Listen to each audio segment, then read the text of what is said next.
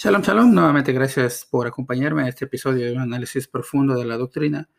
Y en este episodio vamos a hablar de un tema controversial, un tema que puede despertar, bueno, diferentes reacciones en todas las personas que escuchen sobre este tema. Y vamos a hablar de la introducción de la letra J al idioma español aproximadamente en el siglo XV, es decir, en el año 1500. ¿Por qué es importante esto para el estudio bíblico? Bueno, es importante por muchas razones. La primera es porque nos vamos a dar cuenta que a la hora de traducir el nombre de algunas palabras, de algunos lugares y de algunos nombres propios, cambia de polo a polo y esto a la larga, bueno, puede hacer que nos confundamos en nuestro entendimiento pleno de la palabra de Dios.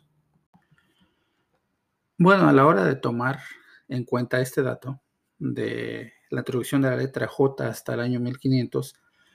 pues nos va a abrir un signo de interrogación gigantesco a la hora de nuestra lectura bíblica. Y lo primero que tendríamos que analizar, por ejemplo, sería el capítulo 17 del libro de Génesis, verso 1 en adelante, en su versión Reina Valera Antigua. Y la versión dice esto. Y siendo Abraham de edad de 99 años, aparecióle Jehová y le dijo, yo soy el Dios Todopoderoso. Anda delante de mí y sé perfecto. Y aquí el problema que encontramos a través de las diferentes traducciones y la introducción de la letra J, bueno, es eh, empezar a cuestionar si la letra J no apareció hasta el año 1500, ¿cómo traducía la Biblia a este versículo tan interesante y qué palabra utilizaba en lugar de utilizar la palabra Jehová. Esto es una de las interrogantes que todos los que estudiamos la Biblia seriamente tendríamos que hacernos. Si nos vamos más adelante en algunos textos claves, bueno, nos vamos a dar cuenta, por ejemplo, que Deuteronomio capítulo 6, verso 4, que es un texto que manifiesta el dogma de fe de todo cristiano, o debería de manifestar el dogma de fe de todo cristiano, que dice hoy Israel, Jehová nuestro Dios, Jehová uno es. Y resulta que este texto en esa traducción, así como se traduce en la Reina Valera Antigua, pues tiene también el mismo problema, porque vamos a empezar a, a cuestionar si la palabra Jehová, ya que la letra J no existía antes del año 1500, ¿Cuál es eh, la palabra que se utilizaba antes del año 1500? Y bueno, si comparamos nosotros este versículo de Deuteronomio capítulo 6, versículo 4, con lo que dice Mateo capítulo 12 en su versículo 28, vamos a ver las discrepancias que encontramos en las traducciones que nos dieron los hombres del ayer particularmente hablando de la Reina Valera Antigua, ya que esa traducción bíblica indudablemente creo que es una de las que más se usan en el mundo hispanoparlante y que sin embargo, como todas las otras versiones, pues tiene algunos eh, problemas de traducción. El capítulo 12 de Marcos, versículo 28, dice estas palabras y son una declaración de eh, las mismas palabras del Señor Jesucristo que decían esto. La narración describe, acercándose a uno de los escribas que los había oído disputar y sabía que les había respondido bien, le preguntó, le van a preguntar al maestro, ¿cuál es el primer mandamiento de todos? Verso 29. Jesús le respondió, el primer mandamiento de todos es, oye Israel, el Señor nuestro Dios, el Señor es uno. Versículo 30. Llamarás al Señor tu Dios con todo tu corazón y con toda tu alma y con toda tu mente y con todas tus fuerzas. Este es el principal mandamiento. Y aquí indiscutiblemente vamos a encontrar las diferencias abismales entre las dos traducciones, porque resulta que la traducción en el Antiguo Testamento de Deuteronomio 6.4, bueno, utiliza la palabra Jehová sin embargo, encontramos aquí, por labios del mismo maestro, que no utiliza para nada la palabra Jehová. Y aquí es donde tenemos que empezar a cuestionar de una manera más a fondo cuándo, cómo y dónde se reemplazó esta palabra.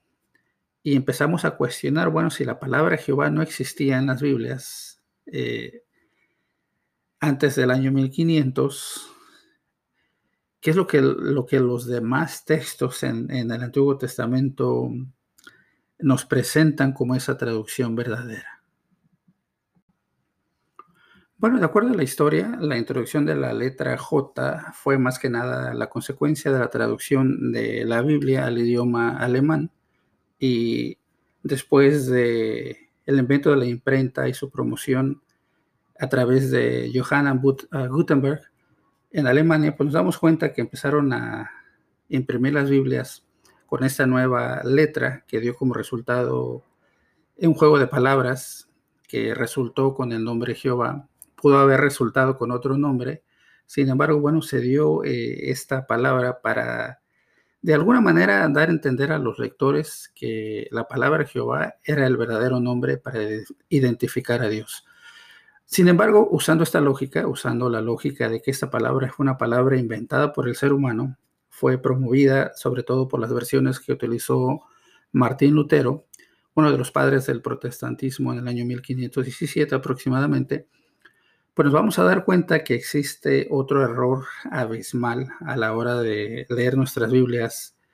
eh, hoy en día en español. Y esto lo podemos ver a través de la narración de Mateo, capítulo 1 y verso 18 en adelante. Y este capítulo es un capítulo muy famoso ya que, bueno, trata de describir los eventos previos al nacimiento de nuestro Mesías y vamos a ver lo que dice Mateo 1, verso 18 en adelante. Y ahorita comento qué es lo que trato de explicarles. El nacimiento de Jesús, el Cristo, fue así. Su madre María estaba comprometida para casarse con José, pero antes de unirse a él, resultó que estaba encinta por obra del Espíritu Santo. Verso 19. Como José, su esposo, era un hombre justo y no quería exponerla a vergüenza pública, resolvió divorciarse de ella en secreto. Verso 20. Pero cuando él estaba considerando hacerlo, se le apareció en sueños un ángel del Señor y le dijo, José, hijo de David, no temas recibir a María por esposa, porque ella ha concebido por obra del Espíritu Santo. Dará a luz un hijo y le pondrás por nombre Jesús, porque él salvará a su pueblo de sus pecados. Y bueno, en mi opinión, creo que este es un error eh, abismal ya que todos sabemos que el verdadero nombre del Mesías no es Jesús, Jesús es una palabra que fue evolucionando lingüísticamente a través de la historia. Y bueno, el verdadero nombre del Mesías es Yeshua. Yeshua en hebreo, el cual fue su nombre original, quiere decir Salvador, así como lo dijo el ángel. Sin embargo, bueno, se preguntarán entonces de dónde sale el nombre de Jesús o cómo es que terminamos con este nombre en nuestras eh, versiones que hoy en día utilizamos. Pues, por ejemplo, estaba leyendo yo la nueva versión internacional y aquí aparece, eh, de acuerdo al versículo 21, nuevamente dice, dará a luz un hijo y le pondrás por nombre Jesús. Bueno, históricamente hablando, nos damos cuenta que los traductores al griego del Nuevo Testamento, pues trataron de hacerle entender a la audiencia de su tiempo y de traducir algo que los lectores pudieran entender, con los cuales se pudieran identificar. Y siendo griego el idioma eh, mayoritario en, en, esa etapa de la historia, bueno, sucede que lingüísticamente Yeshua va evolucionando a un griego que es Jesús, y ya después, a, la hora de castellanizar este nombre, pues terminamos con el resultado del nombre de Jesús. Y quiero decirles, por ejemplo, que en cualquier idioma que ustedes eh, quieran comunicarse, los nombres propios, como los nombres de los lugares, nunca deben de cambiar. Es decir, si el nombre del Mesías es Yeshua, su nombre debería de ser el mismo aquí en China, en México, en Hawái, en cualquier parte del mundo. Por ejemplo, hay muchas personas que eh, hermanas que se llaman reina. Si yo tradujera ese nombre al idioma inglés, pues lo tendría que traducir literalmente como queen. Y no tendría nada de sentido llamarle a una hermana de la iglesia o una persona queen, porque el sentido, la traducción de la palabra, completamente la destrozamos. Lo mismo sucede eh, en este caso hablando del verdadero nombre de, de Jesucristo. Y bueno, hoy por hoy, si en realidad te consideras un cristiano a quien le interesa a fondo la palabra de Dios y que en realidad estás comprometido con encontrar la verdad doctrinal, pues te vas a dar cuenta que eh, los nombres propios, como decía al principio de este episodio, el nombre de algunos lugares, el nombre de algunos e-, eventos, por ejemplo, tenemos otro nombre muy importante que encontramos en el Antiguo Testamento, en la, la historia de Abraham, el patriarca, y que después en Hebreos lo vamos a ver, un personaje que la Biblia no lo describe, eh, si lo leemos en español, se leería Melchizedek. Y todos, cuando leemos en la, en la palabra de Dios y llegamos a, esta, a estos versículos, bueno, todos los leemos eh, y los pronunciamos Melchizedek. Sin embargo, ¿sabías que este nombre no es un nombre propio? Viene, por ejemplo, del derivado de Melech, que es, que es rey, y Sadik, que quiere decir un hombre justo. Y bueno, cuando empezamos a analizar todos estos nombres, nos damos cuenta que sí, efectivamente, como lo constata el libro de, Hebreos, Melquisedec nos dice que quiere decir que era un rey de justicia. Y es exactamente lo que, lo que nos enseña este nombre de Melech Sadik en, en su nombre original hebreo y que es rey de paz o rey de justicia. Afortunadamente tenemos la traducción en hebreos o en la carta de Pablo a los hebreos que nos dice eso, que eh, Melchizedek, así como nosotros lo nombramos, bueno, es un rey de paz o también se traduce como un rey de justicia. Pero si no tuviéramos esa explicación más a fondo y más clara, eh, tal vez no hubiéramos descubierto el verdadero significado de este personaje que es Melech Así, hablando de estos pocos ejemplos, nos vamos a encontrar muchísimos en las Sagradas Escrituras. Y nos vamos a dar cuenta que tal vez lo que hemos estudiado o leído en las versiones que utilizamos hoy en día, como es la Reina Valera actualizada o la Reina Valera antigua o la nueva versión internacional, eh, etcétera, etcétera, etcétera, pues nos van a dar una idea tal vez no tan clara del, mensaje que Dios quiere que ustedes y yo comprendamos. Hoy por hoy alguna parte del cristianismo, bueno, sigue aferrada en cerrar los ojos y no querer eh, clarificar todos estos puntos de vista que estoy compartiendo con ustedes y bueno, al pensar que así me enseñaron mis predicadores, o así está en la Biblia, o decir como dicen algunas personas, bueno, en la Biblia aparece el nombre de Jehová tantas miles de veces, eso no quiere decir que esto es una, eh, eh, la fuente de información sea completamente correcta. Yo creo que lo que tenemos que hacer es eh, primero investigar y después empezar a analizar a fondo la doctrina hacer un análisis profundo de la doctrina para poder decidir si lo que yo les presento en este episodio pues es cierto y no. Y bueno, dicen que para muestra un botón y lo único que tenemos que hacer es abrir nuestras Biblias, leer el Nuevo Testamento completo desde Mateo hasta Apocalipsis y nos vamos a dar cuenta que la palabra Jehová jamás aparece en el Nuevo Testamento. Y la pregunta sería, ¿por qué? Si el nombre de, por ejemplo, de, Jehová es tan importante y es el cual utilizan muchos círculos cristianos para dar a entender que ese es el verdadero nombre de Dios, pues bueno, yo cuestionaría todas estas cosas y me iría no solamente a la historia universal, sino también estudiaría un poco del alfabeto eh, latino, cómo ha venido evolucionando y cómo a través de los cambios lingüísticos, pues llegamos hasta las versiones populares de hoy en día en la Biblia, y cómo, en mi opinión, estas opiniones en algunos casos nos han hecho bastante daño.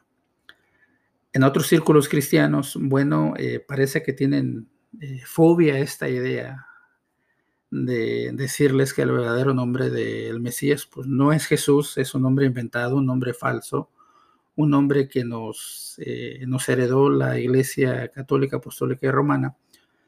y que indiscutiblemente pues también lo heredaron las iglesias protestantes a partir de esos movimientos de Martín Lutero en 1517 y el rey Enrique VIII en 1527 aproximadamente, y cómo no solamente eh, venimos heredando estos errores, sino todos los errores doctrinales que nos ha enseñado la iglesia eh, protestante o la rama protestante a través de toda la evolución de ramas que se han dado a través de, de los tiempos. Yo te invito en este episodio a que investigues a fondo en realidad si lo que se nos ha enseñado en nuestras iglesias pues concuerda con lo que la verdad bíblica nos enseña, pero no desde un punto de vista protestante ni desde un punto de vista católico, apostólico y romano, sino más bien que lo veamos eh, con unos ojos eh, investigadores, con una mente investigadora, para llegar exactamente al fondo de la verdad y darnos cuenta que en algunos de los casos eh, lamentablemente y tristemente, bueno, nos han mentido en, en, algunos casos en nuestras asociaciones religiosas y que lamentablemente hoy por hoy, en el año 2021, todavía se sigue enseñando que el nombre del Mesías es Jesús, todavía se sigue enseñando que el verdadero nombre de, de Dios es Jehová, y así sucesivamente, y que en realidad eh, nos estamos dejando llevar por lo que nos dicen en realidad, no nos estamos tomando ni el tiempo, ni el estudio, ni le estamos eh, dedicando todo ese esfuerzo para entender